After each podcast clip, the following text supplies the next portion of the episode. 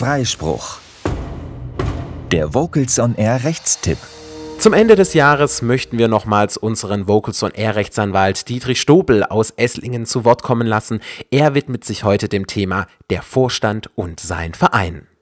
Da viele Chöre tatsächlich auch als Vereine konzipiert sind oder wie Vereine fungieren, waren wir der Meinung, dass es sich anbietet, mal einen Rechtstipp rund um den Vorstand für euch zur Verfügung zu stellen.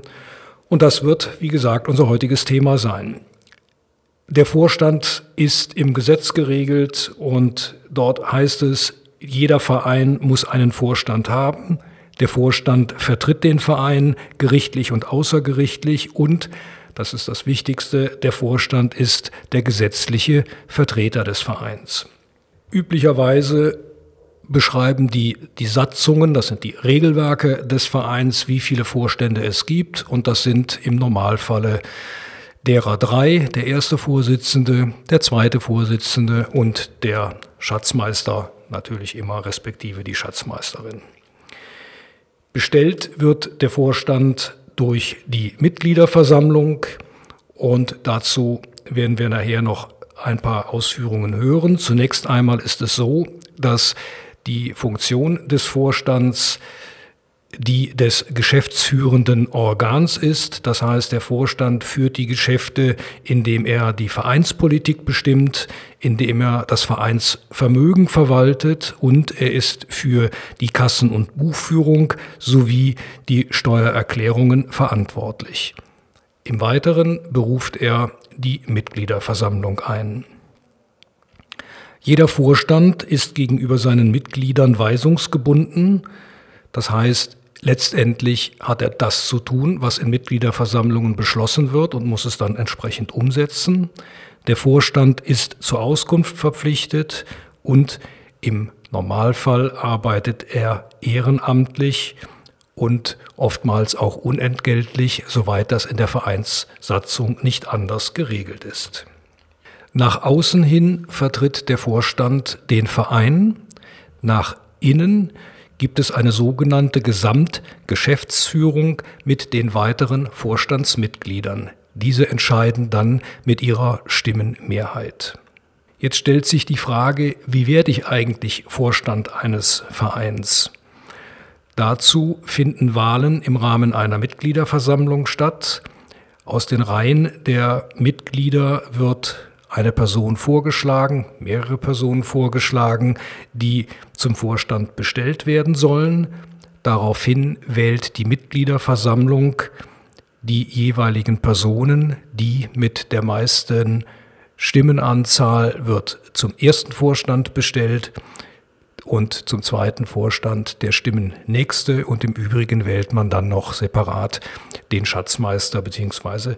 die Schatzmeisterin über eine sogenannte Bestellungserklärung, das ist so etwas wie das Pflichtenheft des Vorstandes, verpflichtet sich der Vorstand, seine Tätigkeit im Rahmen dieses Pflichtenheftes auszuführen und im Anschluss erfolgt die Anmeldung des Vorstandes im Vereinsregister. Wie ich vorhin schon kurz angedeutet habe, gibt es die Möglichkeit, einen Vorstand zu vergüten. Das heißt, es wird im Regelfall, wenn das in der Satzung so vorgesehen ist, zumindest eine Aufwandsentschädigung gezahlt. Das heißt, ein Ersatz für Fahrtkosten, Telefongebühren für Porto und bisweilen in einem bestimmten Rahmen auch für seine Arbeitszeit. Das Ganze ist so lange steuerfrei, wie ich im Rahmen der Ehrenamts Pauschale einen Betrag von 720 Euro pro Jahr nicht überschreite. Wenn die Satzung regelt, dass die Vergütung des Vorstandes über diesen Betrag hinausgeht, dann ist das eine steuerlich relevante Vergütung, die auch sozialversicherungsrechtlich beachtet werden muss. Irgendwann stellt sich die Frage, wie beendige ich eigentlich mein Vorstandsmandat oder die Mitglieder überlegen sich, einen neuen Vorstand bestellen und den alten abwählen zu wollen. Die Beendigung des Vorstandsamtes erfolgt regelmäßig durch Zeitablauf. Das ist in der Satzung geregelt. Dort wird übrige, üblicherweise festgeschrieben, für wie viele Jahre ein Vorstand gewählt und bestellt wird. Dann kann durch den Widerruf ein Vorstandsamt enden. Das heißt, dieser Widerruf führt dazu, dass zu jeder Zeit der Vorstand sein Amt niederzulegen hat, wobei die Satzung dann regelt, dass dies nur aus einem wichtigen Grund erfolgen kann. Das ist regelmäßig etwas wie eine fristlose Kündigung in einem Arbeitsverhältnis. Solche Pflichtverstöße sind regelmäßig schwerwiegende Verstöße gegen Amtspflichten, Unterschlagungen beispielsweise oder indem man sich klaren Vorgaben der Mitgliederversammlung widersetzt. Aber wie gesagt, das regelmäßig nur im Wege eines, einer, eines Widerrufes mit wichtigem Grund. Dann gibt es natürlich auch noch die Möglichkeit des Rücktritts. Das heißt, hier wird der Vorstand auf eigene Initiative tätig. Diesen Rücktritt kann er jederzeit ausüben. In vielen Satzungen ist aber zum Schutz des Vereins geregelt, dass ein Vorstand einen Rücktritt rechtzeitig ankündigen muss, damit er quasi nicht von heute auf morgen sein Amt verlassen kann.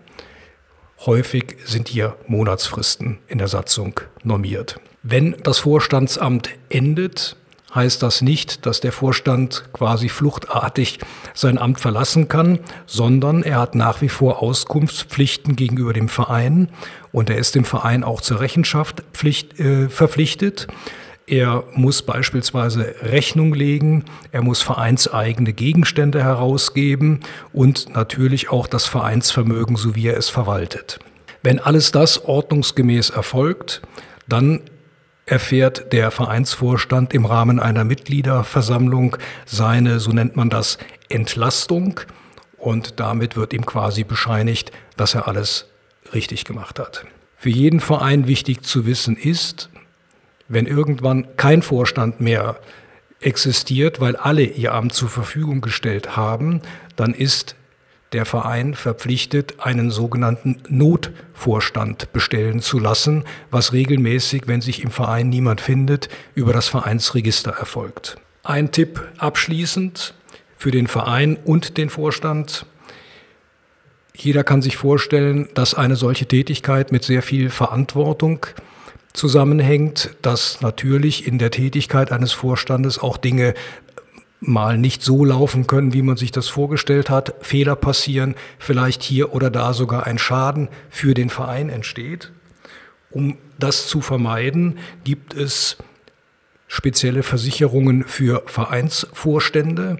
Dazu gibt es über den Verein Deutsches Ehrenamt sogenannte Vereinsschutzbriefe, in denen dann eine Vermögenshaftpflicht zum Beispiel beinhaltet ist, eine gesamtumfassende Vereinshaftpflicht und auch eine Veranstalterhaftpflicht. Damit ist das Leben des Vorstandes einigermaßen stressfrei, was solche Haftungstatbestände anbetrifft. Und das Vereinsvermögen und die einzelnen Vereinsmitglieder sind vor Missgriffen der Vorstände geschützt. Soweit für heute zum Vereinsvorstand. Das war Freispruch. Der Vocals on Air Rechtstipp.